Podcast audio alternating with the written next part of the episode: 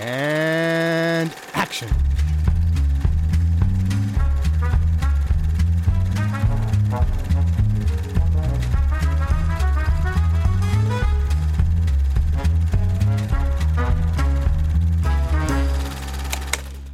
Hallöchen und herzlich willkommen zu Episode. Fuck, ich nehme mir jedes Mal vor, das nachzuschauen und ich vergesse es jedes Mal. Egal, Ha. es ist eine neue Episode, äh, directed by Lars von Trier. Ich werde es nebenher nachschauen.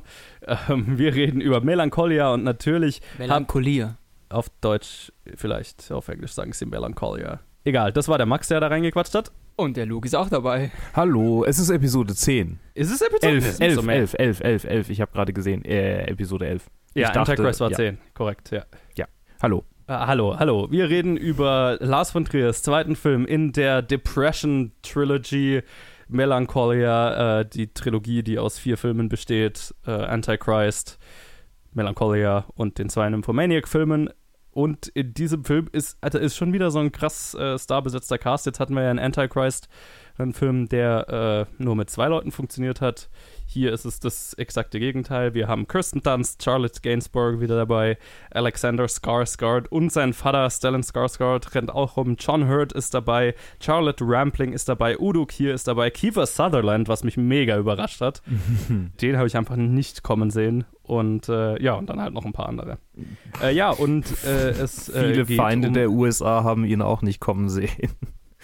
Was? Ja, Was? weil, weil halt immer so Action, Actionhelden gespielt hat. Keine Ahnung. Ach ich so, ach ich fand's so. weird, dass, Okay, er, dass er in so einem so. Film mitgespielt hat. Ausgerechnet Kiefer Sutherland hier Ja, ja, 24 ja, ja. und überhaupt und Ja, sowieso. ja.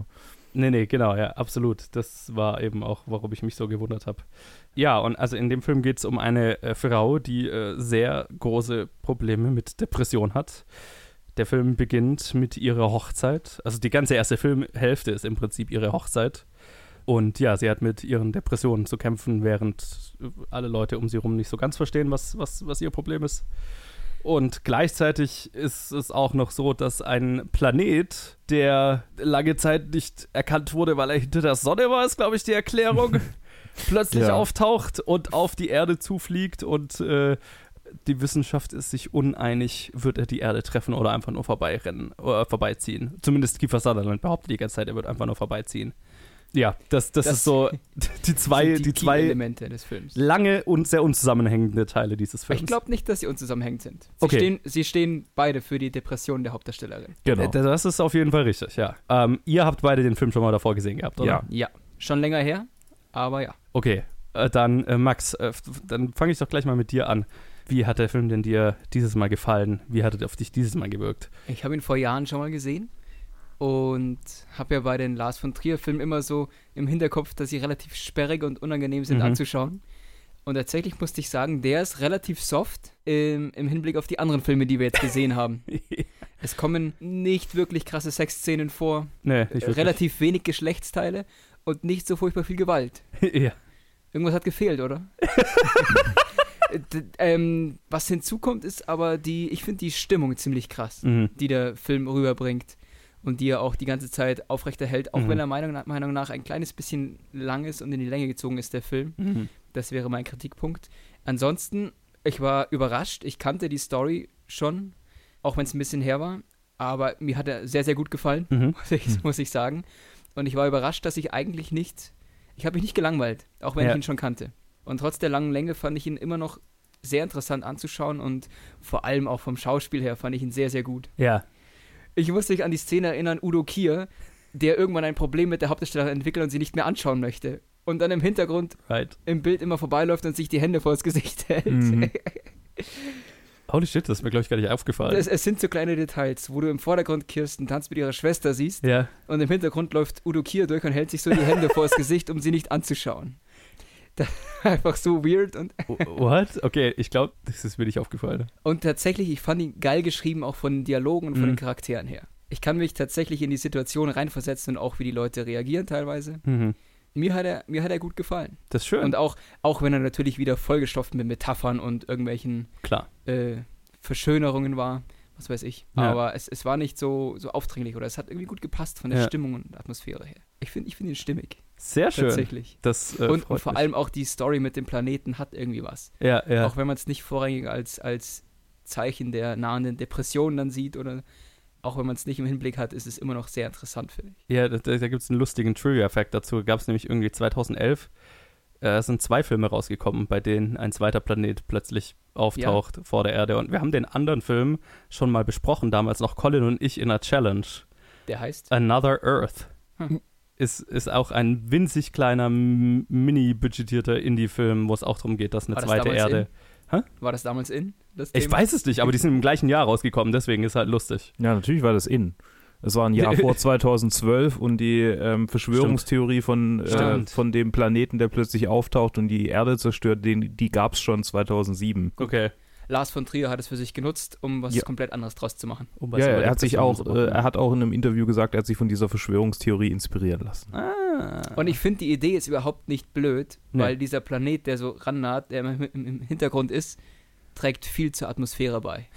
Dem würde ich zustimmen. Ich glaube, Another Earth hat es ein bisschen wissenschaftlich interessanter. Naja, wobei, da war es auch nicht ganz so plausibel, aber Es ist ja auch nicht. die Melancholia ist schon, ist schon sehr dämlich teilweise, was die Wissenschaft angeht, aber darum geht es ja am Ende auch gar nicht, was den Planeten angeht. Deswegen, Nein. äh, ich, ich fand es aber mal erwähnenswert. Aber können wir nachher mal drüber reden. Deswegen, ich würde jetzt mal zu Luke gehen. Äh, wie oft hast du den Film denn schon gesehen und wie Das- hat er dich, dieses Mal auf dich gewirkt? War das zweite Mal. Äh, ähm, und ja, ich finde ihn gerade sehr äh, passend irgendwie, weil jemand in meinem Freundeskreis hat gerade äh, äh, Probleme mit Depressionen. Oh shit. Und äh, ich bin da auch gerade sehr involviert drin. Entsprechend habe ich äh, mich sehr, also nicht mich, aber ich habe äh, sehr mitfühlen können mit der ganzen Mhm. Sache. Und ich fand es super akkurat. Und äh, nach, ich habe kurz nachgeguckt und tatsächlich hatte äh, Kristen Bell wirklich auch selber Depressionen. Äh, Kirsten Dunst, mein Gott, jedes Mal. Ich- ich wusste aber, wie du meinst, Das wäre ein ja. anderer Film gewesen. Ja, Kirsten Dunst, ja, das wäre ein völlig anderer Film gewesen. Kirsten Dunst äh, hatte ja tatsächlich auch äh, Probleme mit Depressionen oder hat ähm, äh, Depressionen. Von daher ähm, äh, ha- hat er da äh, auf jeden Fall auch ne- die richtige Besetzung für die Hauptrolle. War das ein Grund, warum er sie genommen hat? Äh, keine Ahnung. Ich weiß nur, dass er sie in der Skype-Session dann äh, gesigned hat. Auf Mhm. äh, Empfehlung von Paul Thomas Anderson hin. Ach Quatsch. Ja. Okay. Ich weiß gar nicht, ich habe vorhin überlegt, hat, hat, hat sie einen Film mit Paul- PTA gemacht? Keine Ahnung. Müsste ich nachschauen. Aber, Aber, aber interessant, dass du es erwähnst, dass du auch so einen Fall in deinem näheren Kreis hast. Äh, ich habe da auch Erfahrungen damit. Und ich fand tatsächlich auch gerade deswegen, wegen diesen Vorerfahrungen, spezielle Szenen oder, oder wie Leute auf sie reagieren, Mhm. äh, sehr interessant. mhm. Ich habe mich ein bisschen wiedererkannt teilweise. Okay. Ja, es ist lustig, weil ich halt, ich persönlich nie Probleme mit Depressionen hatte und ich glaube auch niemanden zu kennen, der jetzt ernsthafte Probleme mit Depressionen hat. Deswegen fand ich das interessant, weil ich, weil der Film tatsächlich jetzt bei Antichrist habe ich ja auch schon gesagt, ja, okay, das macht es irgendwie äh, nachvollziehbar, aber jetzt im Vergleich zu Melancholia ist Antichrist fast schon ein bisschen stumpf, weil hier fand ich es tatsächlich, also hatte ich schon so das Gefühl, okay, ich kann, ich kann irgendwo zumindest so ansatzweise äh, nachempfinden, wie sich der Zustand. Also natürlich kann ich es nicht aber nachempfinden, aber das macht es sehr gut deutlich, hatte ich so das Gefühl. Du hast Ansätze Ja, im ersten Teil des Films, genau. dass, dass sie versucht, ihre Fassade aufrechtzuerhalten. Die Leute um sie rum, die aber überhaupt nicht drauf eingehen oder reagieren, äh, ja, ja, die auch gar nicht mit, die letztendlich dann diesen Ausbruch da so heraus, heraufbeschwören, so ein bisschen. ja, die so gar nicht damit umgehen können, ne? Ja, Also- ob, ob sie nicht wollen und nicht wissen, warum oder was. Mhm. Ich habe es immer so, so interpretiert jetzt in dem Fall, die haben halt keine Ahnung und glaub, also wa- was ja glaube ich auch oft der Fall ist, dass halt, dass man halt denkt, ja, was, wa- warum ist sie denn die ganze Zeit so scheiße drauf, so, ne? ja. Jetzt, Hm, jetzt, jetzt es- reiß dich doch mal zusammen, so, weißt du? Ah, guck, ah, du, du bist genauso wie die, wie die äh, Leute um sie rum quasi. Nein, nein, das, das ist, wie ich die. Leute um sie rum gesehen habe. Ich meine, Ja, ich, genau. ich, hab, ich kenne keinen so einen Fall, deswegen Ich ich, glaube, weiß nicht, ihre ich Schwester wusste schon Bescheid, weil sie sagt, wir haben doch ausgemacht, dass es ihr gut geht. so- Ja, ja, ja, ja, genau. Solche Sachen. Ja, aber genau, bei ihrer Schwester, ich glaube, die hat eben, die, die erlebt das eben schon lange mit, aber gerade die alle anderen, da war es so Ja, ein bisschen ja. so, okay, was, was hat sie jetzt für ein Problem? Ja, ja, ja. Ne? Und das fand ich schon. Und ich fand es gut, ich fand es interessant, weil der Film ja nie dir das irgend- irgendwie ähm, ausformuliert, ne? Dass sie Depressionsprobleme Ich glaube, hat. es Klar, fällt dieses Wort überhaupt nicht, oder? nee, überhaupt nicht. Es wird nur Melancholie gesagt halt. Ja, Melancholie. Aber- ja, aber halt- aber so heißt der Planet. Genau, so nennen sie den Planet halt. Naja, Aber- wo sie, wo, wo die Schwester Melancholie googelt, dann kommt halt auch erstmal irgendwie ein tiefer, äh, ein tiefes Gefühl Right. von Traurigkeit und so. Stimmt, ja. Ja, aber es wird dir jetzt nie äh, so ausformuliert. Natürlich, bei uns ist es jetzt der Fall, okay, wir wissen, dass sich der Film halt damit beschäftigt und dass Lars von Trier extrem Probleme mit Depressionen hatte und dass der Film auch irgendwo daherkommt und ähm, dass es der zweite Film in der Depression Trilogy ist. Aber ich glaube, man hätte es auch so kapiert. Ne? Mhm. Ähm, einfach, einfach durch die Macher. Deswegen, also mir hat der Film auch tatsächlich wieder, das ist jetzt der erste Lars von Trier-Film in einer langen Reihe an Lars von Trier-Filmen, der mir wirklich erstmal wieder richtig gut gefallen hat. Und ich, ich war überrascht, weil Luke, du hattest letztes Mal in der letzten Episode bei Antichrist gesagt, so, so von der Krassheit, ja, da lassen die nächsten Filme da auch irgendwie nicht nach. Und ich war schon so darauf vorbereitet, okay, so hätte ich mir Melancholia jetzt gar nicht vorgestellt, aber okay, ich stelle mich mal auf die Gewaltorgie ein und dann kam es lang, äh, gar nicht. Hatte ich da nicht gedacht. Nicht, nicht, nicht Gewaltorgie, er ist eher unterschwellig krass. Total, und das ist, was mir so gefallen hat. Hier ist Lars von Trier plötzlich eine ganz, ganze Spur subtiler. Ja. Mhm. Und das gefällt mir einfach sehr viel besser. Das ist weitaus mehr meins. Deswegen hat mir der Film tatsächlich sehr gut gefallen. Ähm, ich ich habe auch das große Problem, dass hier wieder mir die erste Hälfte des Films weitaus besser gefallen hat als die zweite, weil ich bei der zweiten ganz stark das Gefühl hatte, dass der Film, dass dem Film so ein bisschen die Rechtfertigung fehlt, warum er sich so in die Länge zieht. Gerade in der zweiten Hälfte, wo halt so die erste, der erste Teil der Geschichte oder wirklich ein großer Story-Arc eigentlich im Prinzip auserzählt ist. Und Ja. wir Mhm. im zweiten Teil wandern wir schon sehr ziellos teilweise hin und her und Ja, da beschäftigt sich sehr, sehr lange mit diesem Planeten, der vielleicht kommt oder auch nicht. Ja. Aber das hat man auch irgendwann kapiert. äh, richtig. Der ja. erste Teil schöpft viel davon, vom, vom, von der Interaktion mit den ganzen anderen Partygästen. Ja, genau. Also dieses ganze Hochzeitssetting und so diese, dieser Kontrast von wegen, oh, das sollte der glücklichste Tag deines Lebens sein und sie ist Ich- halt in tiefen Depressionen und Ich habe so. mir diesen Film gestern angeschaut und dachte mir, Alter, ich will niemals heiraten. Das ist furchtbar einfach. Muss die ganze Zeit so diese Fassade, hey, das ist der geilste Ja, Tag ja, meines genau. Lebens. Das hat für mich total gut funktioniert. Also das Setting und allein schon, also das ist, fand ich richtig gut gewählt. Auch natürlich von, du bist in diesem herrschaftlichen Haus die ganze Zeit und es ist alles so, ja, schon so ein bisschen steif, weil es halt alles so mit diesen Traditionen verbunden ist und so, was du dann ja auch, wenn du, wenn du in so einem depressiven Zustand bist oder keine Ahnung, dann, dann, dann wirkt das alles plötzlich sehr viel alberner und du, ich fand, äh, jetzt wollte ich Kirsten Stewart sagen, nein, Kirsten Dunst, ähm, auch in, der in der Rolle extrem, hm? Bald haben wir alle Namen durch. Ja, ja, Ja. ist so. Ich fand sie in der Rolle extrem gut, weil, ja, ist interessant, wo, jetzt wo ich weiß, dass sie eben selber mit Depressionen zu kämpfen hatte oder hat, keine Ahnung, ähm, weil ich halt nie das Gefühl hatte, sie spielt so. Ne? Also Nee, das also war wirklich so authentisch, so real, das, Das, war, ja, das muss ich auch sagen, das war wirklich sehr, sehr gut. ja. Am Anfang war sie mir noch mega unsympathisch, als sie im Auto sitzt und dann so, so naiv, dümmlich die ganze Zeit Ja. tut und lächelt und hier und da, oh, tut mir leid, Schatz. Und aber später, wenn sie überhaupt nicht mehr lächelt und alles komplett klar und, und schlecht sieht, wie es wie es halt dann ist, oder Mhm. komplett, äh, wie sagt man denn, ent, entmystifiziert, sich Mhm. damit abgefunden hat, dass es zu Ende ist, so irgendwie. Ist eine andere Seite, die auch sehr gut ist von ihr. Total. Ja, sie hat, genau, sie hat mir auch im zweiten Teil gut gefallen. Ich fand es halt schade, dass der zweite Teil sie halt dann irgendwie komplett aus dem Blick verliert teilweise. Ja, gut, aber es ist ja ein anderes Kapitel. Es, es geht ja auch eher um die Schwester dann. Ist klar, ja, aber die fand ich halt weitaus nicht so spannend. Äh, wie ist sie. es eigentlich so, dass ihr Teil am Anfang kürzer ist als der über ihre Schwester? Hat sich so angefühlt. Also er fühlt sich auf jeden Fall länger an, der zweite Ja. Teil, aber ich bin mir fast sicher, dass es relativ 50-50 ist. Weil ihr, Mhm. der Teil von der Schwester, wie heißt sie, äh, zieht sich Cl- sehr. Claire. Claire. Claire. Claire, Der Claire-Teil zieht Claire sich viel mehr als der Justine-Teil. Ja, so, Könnte so daran viel liegen, mehr. dass im ersten Teil einfach mehr passiert. Ja, und ich hab, hatte halt so das Gefühl, der erste Teil hatte weit, weit, weit, weitaus mehr Sub- Substanz, weil wir dieses, die, dieses Kontrastspiel die ganze Zeit machen, ne? Auch Kirsten Dunst, ich will die ganze Zeit Kirsten Stewart sagen, Kirsten Dunsts Charakter, so die, die, dieses Hin- und Hergerissene, was sie die ganze Zeit hat, von wegen, dass sie eine Fassade auch aufrechterhalten will, weil sie ja ihrem zukünftigen Ehemann, also ne, der, der Tag ist ja auch irgendwie, ja, sie liebt ihn ja irgendwo und das ist ja auch irgendwie, sie will es dem ja auch recht machen. Hm. Ne, sie, sie hat diesen ganzen Erwartungsdruck, den, den alle auf sie gelegt haben. Dann hat sie Mhm. mit ihren sehr, sehr dysfunktionalen Eltern zu tun. Nicht, nicht nur die Eltern, einfach alle Partygäste scheinen irgendwas Unangenehmes zu haben. Ja, ne?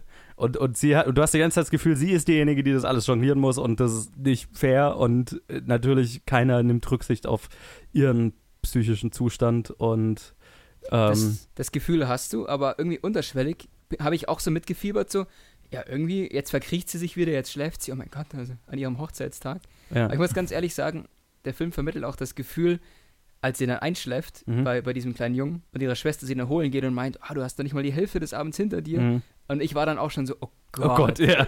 nicht mal die Hälfte, ja. Ja, total. Als, als außenstehender Zuschauer, ich hatte gar keinen Bock mehr auf die Party. ja. Und von der Atmosphäre, das zieht einen so selber so mit rein in diese, diese Hochzeit, Mhm. wo alles einfach nur schrecklich und aufgesetzt und ekelhaft ist. Mhm. Und der Film erklärt das auch, dass es alles so aufgesetzt und eigentlich albern ist. Mhm.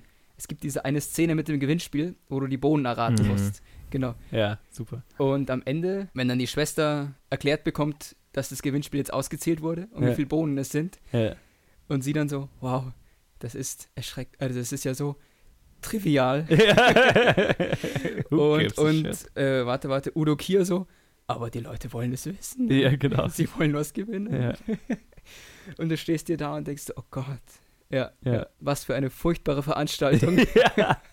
Äh, ja, das, ja, das funktioniert tatsächlich echt gut. Weil du halt gerade durch ihren Gemütszustand die ganze Zeit.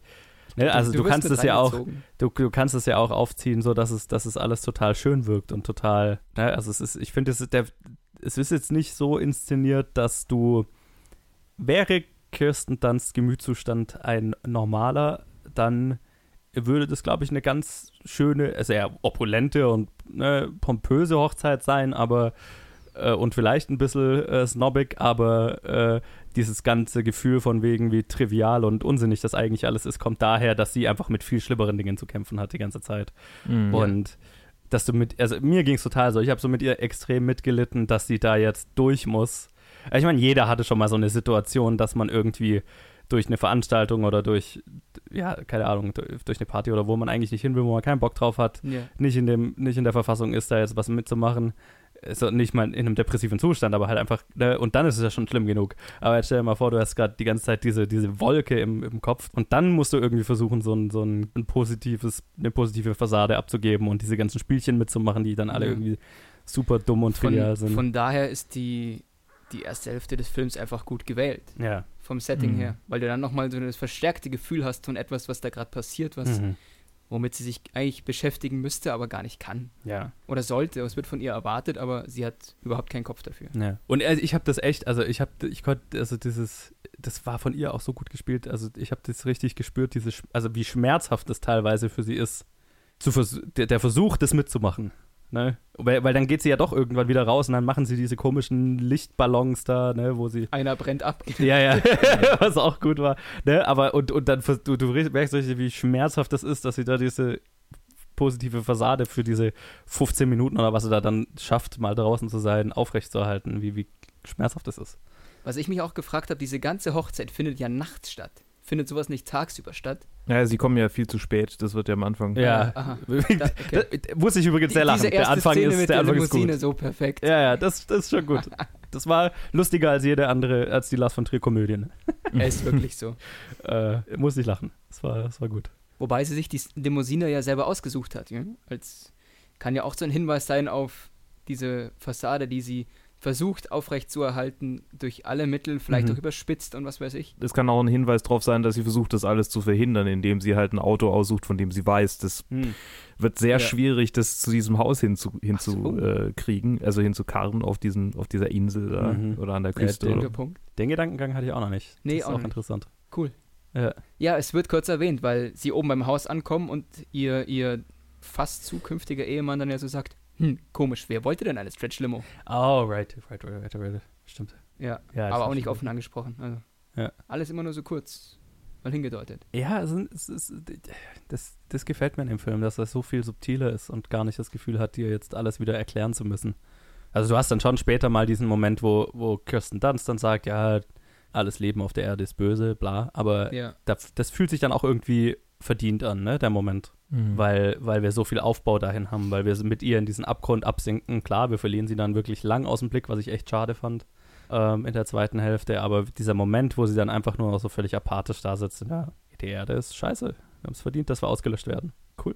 Das, das habe ich gespürt, sie ist mir weißt sehr du? sympathisch in diesem Moment einfach irgendwie. Ja, Weil sie komplett reflektiert und ohne großartige Emotionen noch sagte, ja, ja. Jetzt ist es so. ja, vorbei ist vorbei. Das, das hat mir Die gefallen. andere rennt noch weg, fährt mit dem Golfkart dann irgendwo in die Stadt. Das war auch gut, Kommt ja. wieder zurück. Das fand ich schön. Kirsten Also- Dunst sitzt da und macht nichts. Äh, ich, ich fand ja, das muss ich auch sagen, was äh, ich, ich bin ja schon so ein Science-Fiction- Fan und dieses Ganze mit dem Planet, der mit unserem kollidiert, das fand ich schon einfach als, als Grundidee einfach geil. Ja, ja. Ist mal ganz abgesehen, wie unwissenschaftlich das alles ist, aber Egal, aber es, es war toll. äh, es, von der- es, es, es ist cool. Also auch so, ne, wo sie dann testet, oh, kommt er näher oder kommt er nicht näher, oh shit, er kommt näher, was ja völlig klar war, aber Mit diesem klapprigen kleinen Draht. ja, genau. Es, was einfach ein gutes, das war wie, das war ein intelligentes visuelles äh, äh, Erzählmittel, um, um, Mhm. das, um das zu verdeutlichen. Weil du ja auch der, d- als Zuschauer, wenn du es irgendwie bildlich zeigen willst dem Zuschauer, der kommt näher oder der kommt nicht näher, ähm, hast du ja auch das Problem, dass das einfach so groß im, im Himmel hängt, dass es, dass es unwirklich wirkt. Das war ein echt intelligentes Mittel, um das zu verdeutlichen. Ich fand es echt gut. Ich fand es super intelligent gemacht. Der Film erzählt dir die Geschichte ja schon mal am Anfang ganz kurz. Mhm, ja, ja. In Slow-Motion-Aufnahmen. Du vergisst es aber irgendwie, Ja, aber er erzählt dir die komplette Geschichte am Anfang in diesen Slow-Motion-Aufnahmen. Am Ende, Ja. wo dann wirklich in der Slow Motion auch der Planet in den anderen kollidiert, da habe ich mir dann gedacht, okay, das war jetzt quasi ein Edgar Wright-Anfang. Ja. Auch interessant, oder? Ja, ich, ich, fand's, ich, fand's, ich fand's lustig, weil weil es mich halt so an, an, an die ganzen Edgar Wright-Filme erinnert hat, ne? Freeze Frame Record Scratch, that's me. Ja, You're probably wonder wondering how I got here.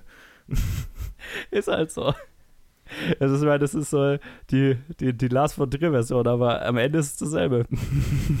weil es halt auch so, ne, also so, so überstilisiert ist halt. Und das macht Edgar Wright halt auch, aber halt anders natürlich, ganz anders.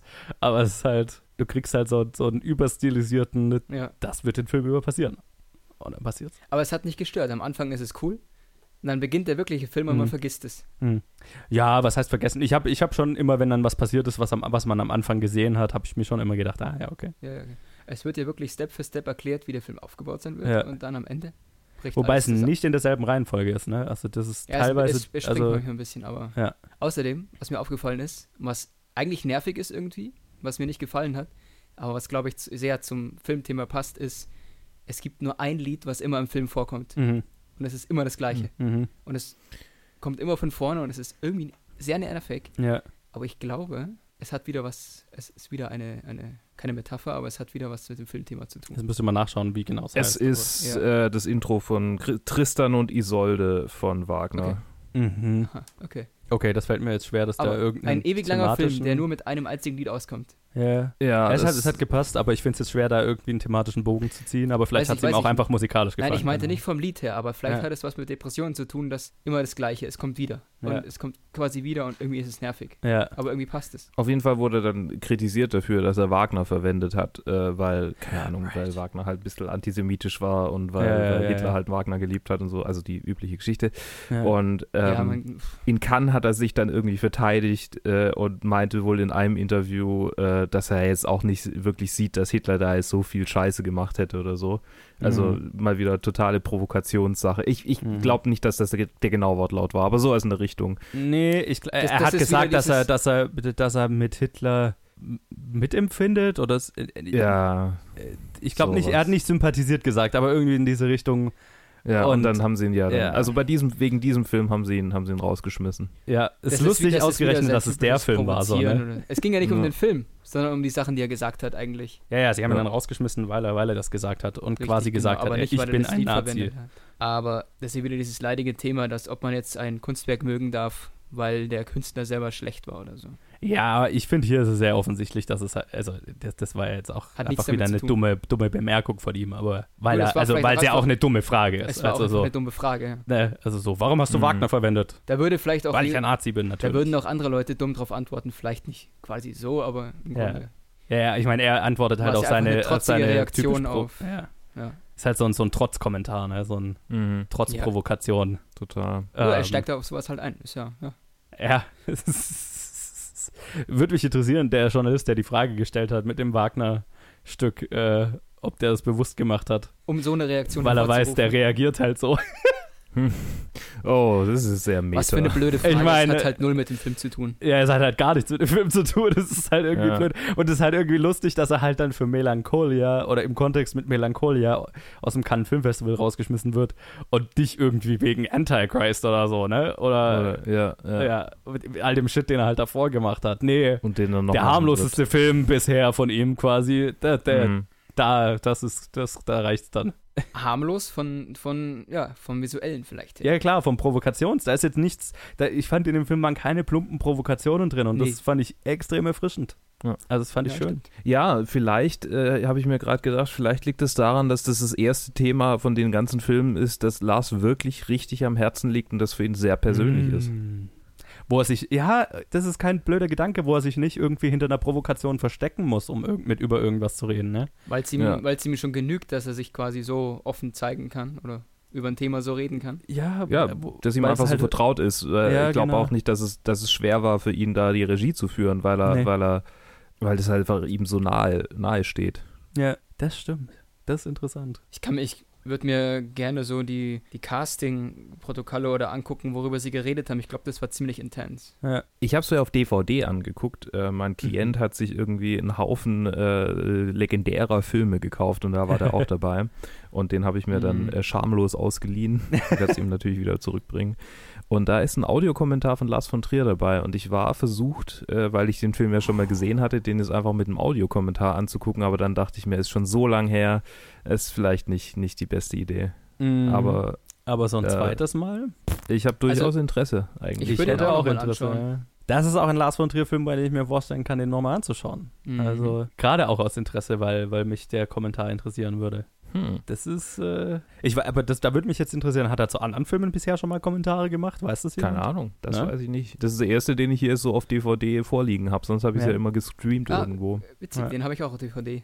Das können wir nachschauen. Ja. Er sollte drauf sein, der Audiokommentar. Ja, ja müsste ja, also, wenn es die normale Mhm. DVD-Fassung ist. Weil das finde ich schon faszinierend. Weil er ja schon, also keine Ahnung, ich habe ihn nie so als offen empfunden, als würde er jetzt irgendwie gerne offen über seine Arbeit reden. Er hat ja auch immer extrem Probleme mit Interviews.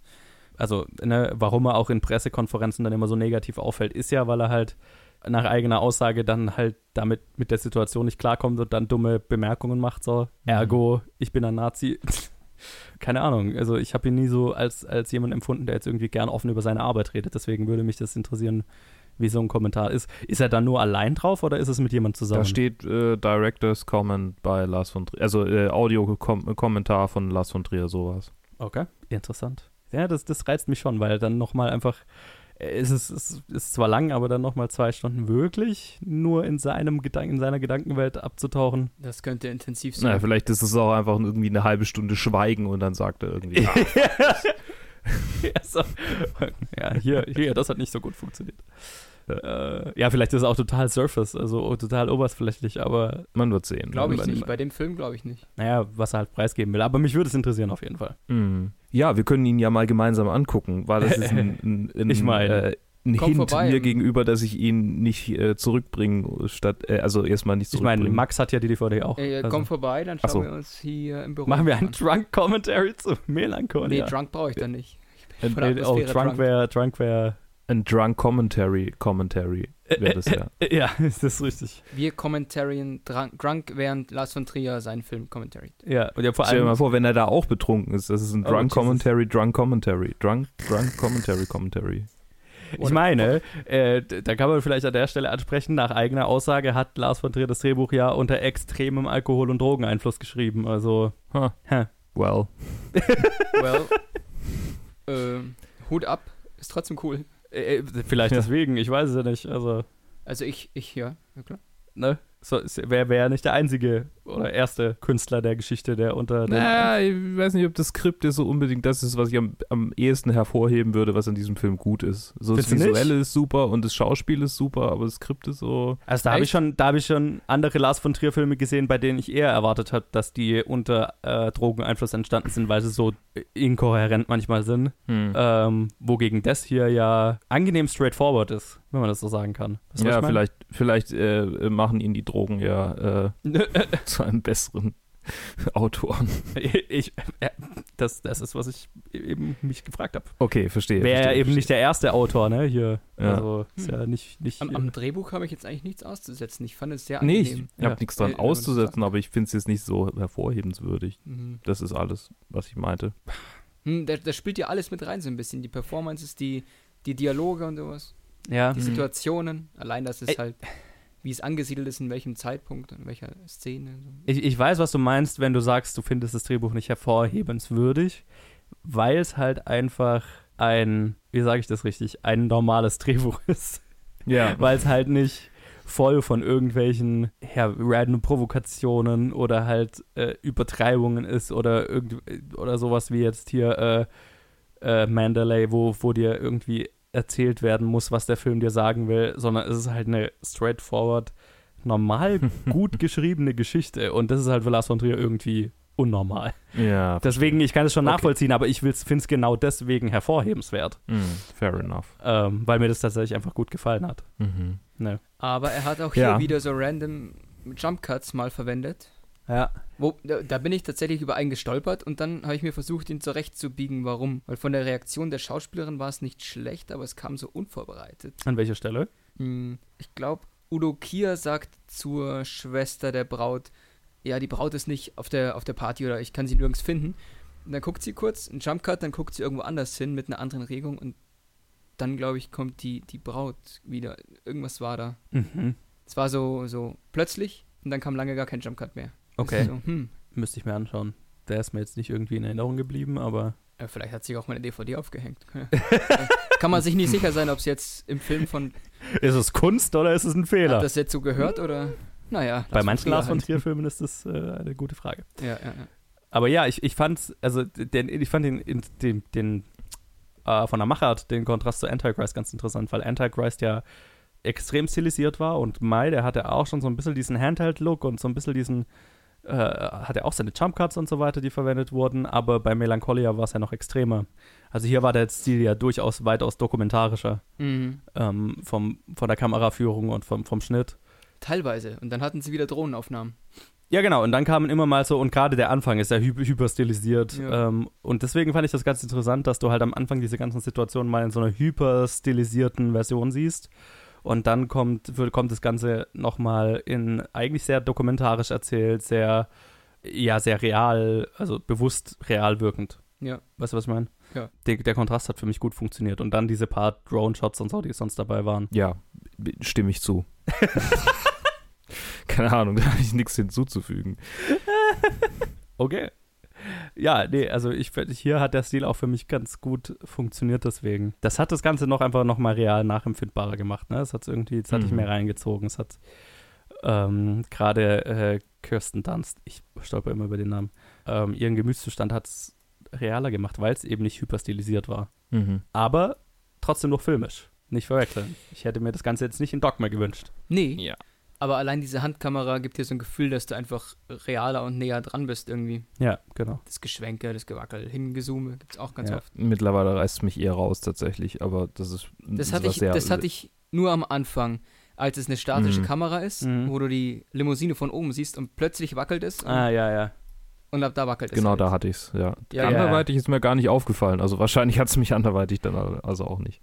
Ja, ich glaube, es reißt dann halt raus, weil du aus diesem mega stilisierten Anfang kommst. Mhm. Und dann ja, das stimmt. Das, wirst du in so einen Wackler reingeschmissen, der ist dann so, "Hö, Moment, oh, ach, das ja, aber wir, das okay. ist ja auch komplett offensichtlich, weil es mitten im Bild anfängt plötzlich, plötzlich zu wackeln. Ja, ja. Mhm. Ne, das, das haut dir einmal einen Wackler rein und dann bist du, gewöhnst du sich an den Stil und dann passt es. das ist einmal ein kurzes... When the drugs finally hit. Ja, genau. Oder nee, wenn du, wenn du runterkommst wieder davon. Achso, Bist zurück in der Realität. kommt drauf an, wie die Drogen wirken. Ne? Das ist richtig. Ja. Kommt drauf an, was du genommen hast. Ja, genau. ja, aber ähm, also ja, ich habe jetzt an dem Film wirklich stilistisch überhaupt nichts mehr auszusetzen im Verhältnis zu den anderen. So das am Anfang, das ist so, okay, da bin ich mir jetzt nicht so sich, richtig sicher, ob die das eigentlich als Endsequenz gedacht haben und dann gedacht haben, oh, eigentlich eine coole Idee, die an Anfang zu setzen. also da, da war ich mir jetzt nicht so sicher. Ja. Jetzt beim zweiten Mal angucken, beim ersten Mal angucken war das wie so ein Fiebertraum und hinterher hat der Film angefangen Ja. kann ich mich noch gut dran erinnern. Und ich konnte mich an, an vieles nicht mehr erinnern, aber an die Sequenz konnte ich mich erinnern. Und es war schon wieder so, ah ja, okay. Hm, okay. Ich, ich, ich sehe, dass er, dass er jetzt endlich den Longtake so richtig ausschlachtet. Mhm. Ja? Wann? Naja, die, die ganzen Anfangszeitlupen. Also so, nicht ja, ja. Longtake ist das falsche Wort, Ja, aber halt so diese. Ja, halt die ja, die sorry, ich, okay. ich mache keine, ich mach keine Filme. Nee, alles gut. die Ähm, langen Halt die, äh, äh, Zeitlupeneinstellungen am Anfang. Okay, kapiert. genau, das ist das Wort, ja. Die übrigens, also ich fand den ganzen Film auch Visual Effects mäßig ziemlich gut gemacht, ne? Mhm. Ja.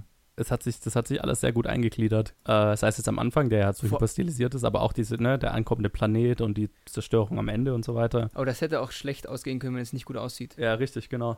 Und gerade halt bei den Budgets, auf denen er rumkrebst, not Ja. bad. Würde mich interessieren, was der Film gekostet hat, tatsächlich. Ich habe es jetzt gar nicht vor mir, aber ähm, so billig würde er wohl nicht gewesen sein. Und nicht mit dem Cast. Nee, nicht mit dem Cast. Siebeneinhalb Millionen. That's okay. Nicht so viel, ne? Also, das gerade deswegen, also habe ich Respekt vor. Gut, ist natürlich auch ähm, gut gehaushaltet, sage ich mal, mit, dem, mit den Visual Effects Einstellungen in dem Fall, aber Mhm. ähm, ja, du musst den Planeten nicht dauerhaft sehen. Du hast immer dieses unterschwellige Dröhnen im Ton. ich muss schon sagen, also vielleicht reden wir mal kurz über den Planeten, wenn wir da sind, Ja, bitte. wenn das für euch okay ist, weil Ja.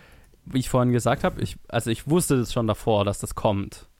Und die erste Hälfte des Films hat damit ja eigentlich nichts zu tun. Weil er noch nicht da ist. Du Weil siehst er- ihn noch nicht. Genau, weil er noch nicht da ist. Und dann beschäftigt sich die zweite Hälfte des Films plötzlich komplett damit. Mehr oder weniger. Weil es ja da offen zutage tritt. Davor ist er ja hinter der Sonne. Äh, korrekt. Ich fand das Ganze so ein bisschen uneben. Und das fand ich ein bisschen schade. So gut ich den Anfang auch fand, aber was mich halt an der zweiten Hälfte gestört hat, ist, dass, die, dass der dann so ein bisschen die Substanz gefehlt hat und sich so wirklich wie, also es sind ja auch zwei Kapitel, ne? Mhm. Aber der Film ist zweigeteilt, bewusst zweigeteilt und dadurch, Ja. dass das eine Kapitel für mich so viel stärker war als das andere, das schwächere Kapitel aber den Planeten hat, den ich eigentlich sehr cool fand, fand ich das Ganze so ein bisschen von der Zusammensetzung so ein bisschen unschön leider. Ähm, und hätte mir gewünscht, dass es mehr ein bisschen verknüpft gewesen wäre. Du musst es mal aus Story-Seite sehen. Und zwar am Anfang, wenn sie noch die Fassade aufrechterhält, siehst du den Planeten quasi nicht. Mhm. Sobald sie es aber dann offen auslebt, ist der Planet sichtbar und kommt in näher. Mhm. In dem Sinne kannst du es auch so auf die Story ableiten. Und klar geht es danach dann offensichtlicher um den Planeten, weil es auch wirklich, sie zeigt es, sie verbirgt es nicht immer nur. Aber wenn der Planet ihre immer stärker werdende Depression darstellt, der sie am Ende dann zum Opfer fällt, wenn man es jetzt mal so deuten will, Hm. Ja. wäre es nicht auch thematisch stimmig gewesen, wenn der zumindest sehr weit weg, aber zumindest während der Hochzeit schon angesprochen worden wäre? Ich meine, er wird ja theoretisch angesprochen, weil sie ja sagt, oh, was ist dieser Stern? Und, naja, das ist bla. Ähm, und wenn du halt weißt, okay, da geht es um einen Planet, der irgendwann auftaucht, dann kannst du es dir schon irgendwie zusammendeuten. Aber ich fände, hätte es cool gefunden, wenn zumindest erwähnt würde, ach ja, da ist ein Planet, der auf uns zukommt. Ist das nicht, ist das nicht spannend? Und Aber dann du siehst, du siehst es ja das aus Sicht der anderen Leute. Genau. Die wissen ja gar nicht, was abgeht. du. Hm. Sie macht kurze Andeutungen, aber sie sehen nichts, die anderen Leute, und machen sich keine weiteren Verstehe. Gedanken drüber. Ah, und okay, sobald es dann Sinn. alles so ein bisschen eskaliert und offener zutage tritt, kommt der Planet hinter der Sonne quasi hervor. Und die anderen Leute kriegen ihn. auch von ihrer Depression mit, offensichtlich. Und müssen sich jetzt damit dann auch beschäftigen. Ja, mhm. verstehe. Genau. Ja, in macht dem Sinn. Moment, in dem, in dem sie sich nicht mehr versteckt. Ja, ja, ja, okay. Reißt es. Genau. Ja. Ja, okay, okay, macht Sinn. Zumal ja das erste Kapitel auch äh, ihren Namen trägt. Äh, in dem Sinne, dass sie, dass es noch darum geht, wie sie versucht, damit umzugehen. Und das zweite Kapitel ähm, dreht sich dann darum, was das für Auswirkungen auf ihre Schwester hat. right. Nämlich äh, eigentlich deren ganze Welt zu zerstören. okay. Ja, okay, macht Sinn. Ich, äh, Ja, mich kann man sich überzeugt. so hinleiten. Ja, nee, nee. Das ist, relativ. Das ist natürlich immer kein gutes Zeichen, wenn man sich den, den Film schönreden muss. nee, ich glaube, an- nein, nein, nein, solche- ich, das, das macht für mich inhaltlich auch Sinn. Ich, ich finde es halt einfach schade, weil die zweite Hälfte für mich so viel langweiliger war als die erste. Mhm. Und Ja, ja. ich glaube, Mhm. wenn man einfach der zweiten dann, selbst wenn man es jetzt so lassen würde von der Aufteilung, ne, weil das macht ja durchaus Sinn, wie ihr gerade gesagt habt, aber die zweite Hälfte einfach drastisch kürzen würde, dann würde das dem Film einfach gut tun. Ähm, weil so gut ich Mhm. ihn fand, halt die zweite Hälfte hat sich einfach gezogen. Sa- Gebe ich offen zu. Und weil halt Ja. einfach äh, Kirsten Dunst der Charakter ist, der mich interessiert hat und sie in der zweiten Hälfte einfach nicht, ganze Stellen einfach gar nicht mehr vorhanden ist. Ja. Und Charlotte Gainsbourgs Charakter halt einfach lang nicht so interessant ist. Nee. Ähm, Mhm. Und auch das Ganze um den Planeten, ne? Dann, wenn es dann wirklich nur technisch um diesen Planeten geht, der kommt oder kommt er nicht und wird schlimm oder wird nicht schlimm. Ich fand es schön, wie es halt teilweise so ein bisschen daneben her war, aber wenn es dann wirklich nur noch darum ging, das war dann für mich auch so ein bisschen am, am Ziel vorbei oder halt nicht an, an, der, an der Kern, an der Kernsubstanz des Films vorbei. Mhm. Und das fand ich so ein bisschen schade halt in der, in der zweiten Hälfte. Das Ende, auf das es dann rausläuft, super cool. Ne? Also, ne, wenn, wenn, wenn dann wir alle sterben, dann macht es wieder Spaß. Ja. ja. Äh, der Weg dahin ist halt teilweise sehr ermüdend. Ja, ein bisschen zu lang. Das fand ich Aber- halt schade. Ja, aber das, das wäre so meine einzige wirklich große Kritikstelle. Ansonsten finde ich ihn wirklich gut. Ja, ja genau, so geht es mir halt auch. Mhm. Ja, ich, ich bin, ich war auch äh, einfach positiv überrascht, weil es jetzt, weil ich ja letzte Episode schon gesagt habe, so, ja, ich bin so ein bisschen müde von dem Typ, ne? Freut mich so, dass es dir endlich auch mal gefällt. Ja, das, äh, das war echt, äh, echt erfrischend einfach. ja, es hat Spaß gemacht. Ich bin gespannt, ob das so weitergeht. Ich bezweifle Für, für, mich, nicht. für mich ja, Okay. weil das sind jetzt die Filme, eingeschlossen auch mit Antichrist, aber nicht so stark, äh, warum ich diese Serie vorgeschlagen Mhm, habe. ja. Ja, ähm, als nächstes kommen die zwei Filme, die äh, mich in eine tiefe Krise gestürzt haben, als sie boy. rauskamen. Zumindest der zweite. Ents Ja. Entsprechend bin ich gespannt, weil die habe ich seither beide nicht mehr gesehen. Ich habe sie auch nur einmal gesehen, aber tatsächlich, das sind zwei der wenigen Filme, die ich immer noch in, sagen wir mal, guter Erinnerung habe. Also ich kann mich Mhm. re relativ gut dran erinnern, auch an einzelne Szenen noch, Mhm. obwohl ich sie vor vier Ja. Jahren oder so einmal gesehen habe. Und irgendwie haben sie immer noch einen relativ starken Eindruck auf mich. Sind die denn eigentlich, ist es ein großes Ganzes oder sind es wirklich zwei unterschiedliche Filme, weil ich überlegt habe, ob man die in einer Episode machen kann oder in zwei? Es, es ist eine fortlaufende Geschichte. ja, Okay. insofern, also es ist wirklich, es, es schließt aneinander an. Ja. Ja, vielleicht machen wir es. Im Grunde ist es ein großer Film, ja. Ja, Könnte man theoretisch auch. über den man auch sehr viel reden kann, aber also. Ja. Könnte man auch in einer Episode Vielleicht, vielleicht machen wir, oder? vielleicht nehmen wir es als eine Episode auf und dann teilen wir sie in der Mitte einfach auf. So wie, äh, Ey, ich meine, wenn wir zwei Stunden drüber reden sollten, dann würde sich das lohnen, sonst. ich weiß nicht, ob ich das durch. Ja, dann brauche ich aber eine auch Pinkelpause. Aber wir können es ja, wir ja mal als eine Episode anlegen und tatsächlich, wenn es zu lang wird, dann können wir es aufteilen. Aber ne, wenn, Ja. das, wenn, das, wenn das eh auch Lars von Trier als ein Ding sieht, dann Mhm. warum, warum nicht äh, an einem Stück drüber reden? Und dann hinterher aufteilen. Das ist Richtig. genau. so, Machen wir So. es auch so. genau. Ich habe mir jetzt gar keine, Ja. ich muss jetzt gerade mal nochmal die Trivia durchgehen, weil ich habe mir keine Trivia dieses Mal rausgeschrieben. Ähm, da war auch nicht so viel. da war auch nicht so ich viel habe einmal kurz Interessantes. reingeguckt. Äh, lustig fand ich, dass Penelope Cruz äh, als die Hauptrolle gecastet war und dann lieber Fluch der Karibik 4 gemacht hat. Weiß nicht, ob das die intelligenteste Karriereentscheidung war. Äh, Zumindest, äh, sagen wir Vielleicht mal, war's für sie Short-Term Finance-mäßig war es vermutlich äh, lukrativer. Das stimmt natürlich. Das, das Disney-Budget ist mit dem nicht zu vergleichen. Ja. Ähm, interessant und irgendwie weird fand ich ja, also, dass der Kiefer Sutherland die ganze Zeit über diesen Golfkurs redet, der da auf, äh, der, äh, den sie da haben und der 18 Löcher hat und dann läuft Charlotte Gainsborough später an äh, Loch 19 vorbei und laut Lars von Trier selber ist das äh, repräsentiert das Limbo. Hm, Und- schon wieder. Was Ja, ist Limbo? Limbo ist äh, halt die, die zwischen Himmel und Erde, äh, Himmel und Erde sage ich schon, zwischen Himmel und Hölle, ähm, die, die Zwischenebene, in der, in der die gefangen sind, die weder nach, in, in den Himmel kommen können, noch Right. in die Hölle gehören. Mhm. ja, Das ist also Loch 19. das ist Loch 19, wo sie mit dem Kind dran vorbeiläuft, während es hagelt. Oh, das ist mir nicht aufgefallen. Ich glaube, da war ich gerade ein bisschen Ja. müde zu dem Zeitpunkt. Ist auch, war auch lustig, weil ich diesen Trivia-Fact gelesen habe, bevor, also bevor ich den Film gesehen habe und dann kam der Moment und ich so, ah, jetzt äh, bewegen wir uns tiefer und äh, keine Ahnung, jetzt, aber dann war es irgendwie so, okay, das, das war's. Ja, das hat mich jetzt thematisch auch nicht so äh, begeistert oder umgehauen oder so. Aber whatever, ich fand's lustig. Ja, also So. von, von, von mir war es das eigentlich. Ich, ich habe leider keinen Trivia-Fact. Von mir auch. Ich, ich habe den gerade angeguckt und fühle mich sehr leer. Hast du den gerade direkt vor der Episode gesehen? Ja, ich hatte kein, überhaupt keine Zeit diese Woche irgendwie äh, mir frei machen können, Hm, den sch- anderweitig Schade, anzugucken. aber es Deshalb ist kein ich Film, jetzt- den man so nebenbei mal guckt. Ich bin froh, dass ich ihn Nee. gestern Abend angeschaut habe. Ja, ich hätte mir auch mehr Zeit gewünscht zwischendurch, aber jetzt ist es halt so. Deshalb war ich auch ein bisschen wenig äh, wo wortgewandt gerade, weil ich noch viel nachgedacht habe. Mhm. Ja, macht nichts. Also entsprechend, es ist ein super Film. Es ist ein wirklich guter Film. Und äh, nicht mein Lieblingsfilm von ihm, aber durchaus in der Top 3, würde ich sagen. Ja, Ja. so hätte ich ihn jetzt auch angesiedelt. Also, ja, ich, ich fand ihn auch sehr gut. Wie gesagt, die zweite Hälfte zieht es halt leider so ein bisschen runter. Auch einer der, definitiv der besseren, wahrscheinlich Top 3 oder 4 oder so. Ja, ich, ich hatte ihn jetzt nicht so vordergründig im Kopf, als ich ihn jetzt vor längerer Zeit mal gesehen habe, aber gestern fand ich ihn tatsächlich wieder sehr, sehr gut. Ja. Komisch, dass ich ihn so verdrängt hatte. Hm. Kirsten Dunst und Lars von Trier haben am selben Tag Geburtstag. Das ist die Trivia, die ich gerade hierbei steuern kann. das hat sich gelohnt, das nochmal durchzugehen. Die nutzloseste, übrigens bei dem Film ist eine drin, die ist ganz unten, die mega gedownvotet, wo einer irgendwie fadenscheinige Verbindungen zwischen äh, Comic-Verfilmungen Oh, ja, ja, und verschiedenen. Schauspielern in diesem Film zieht. Wo ich denke, Weil fünf, Oh fünf. Leute aus dem Film in Comic-Verfilmungen waren. ja, so Hm. Ja. 13-jährige Verschwörungstheoretiker quasi. Oder halt hier auch die, die, die Trivia, dass äh, fünf der Schauspieler in diesem Film haben in ihrer Karriere mindestens einmal einen Vampir gespielt. Tada! und saugen quasi die Wow. Hauptcharaktere aus, emotional. Ja, nee, sie hat ja auch mal ein, eine gespielt. Ach ja? Ja, sie war ein Interview mit einem Vampir. Ach nein, echt? Ja, da ist das Kind. Siehst du, da hat sie als Kind mitgespielt. Ach was. Ah, Sie ist das kleine Mädel. oh. Okay. Ich habe den Film Das- lustigerweise ich glaube, das war ihr erster Film. angeschaut. Ja. Aber weiß es nicht mehr. ja, das ist tatsächlich das Kirsten Dunst. Ich finde, man erkennt sie auch total. Ich glaube, es ist auch es ist ihr erster Film, wenn ich mich recht erinnere. Ja, und dann hast du halt Udo Kier, der Ja, ja, gut. in Dr Blood of Dracula und Blade dabei ist. Alexander Skarsgård war in True Blood. Äh, John Hurt war in Only Lovers Left Alive und Kiefer Sutherland in The Lost Boys. Tada! Verrückt. Verrückt.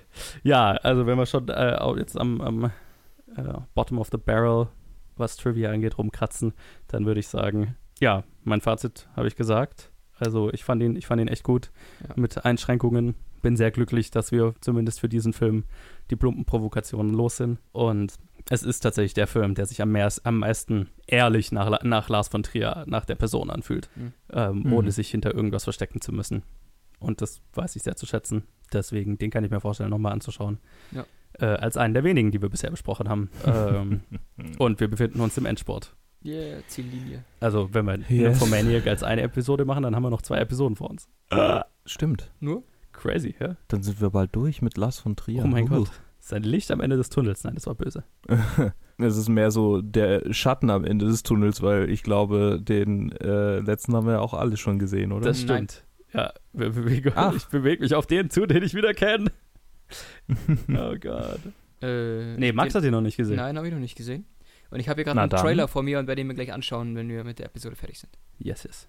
ha, okay. Aber der Lust, äh, Gut. der, der House the Jack Bild, äh, den gibt es ja auf Amazon Aha. äh, Prime, den kann man sich Ja. anschauen. Ja. Äh, und ich weiß, was ich heute tun werde. Oha. Ich werde mir meinen Ja. Abend versauen. Ja, also, je nachdem, wie du. Äh, dir- ich glaube, dir Wenn du könnte. ihn so siehst wie ich, dann wirst du heute einen sehr schönen Abend ja, ja, haben. genau. Ich, war, ja, ich, äh, ich hoffe doch, dass gewisse Sachen drin vorkommen. ich, ich, ich kann mir vorstellen, nach allem, nach den ganzen Episoden, die wir bisher gemacht haben, dass der dir tatsächlich gut gefällt. Ja, das fürchte ich leider Ich auch um meine. Psyche. Ja, das, das fürchte ich leider auch für deine Psyche. In diesem Sinne, wenn ihr kein, äh, wenn ihr nichts mehr zu sagen habt zu dem Film, Nee. Ach so, ja. Ich habe gedacht, ich habe gedacht, wer, wer soll jetzt. Äh, Ja, ich wusste nicht, dass du darauf wartest, dass wir was sagen. Ich, ich habe gedacht, ich gebe euch nochmal die Chance, falls da noch was da ist, ein, ein Fünkchen Weisheit, das ihr Danke, nein. wollt. Dann, aber sonst, äh, danke fürs Zuhören.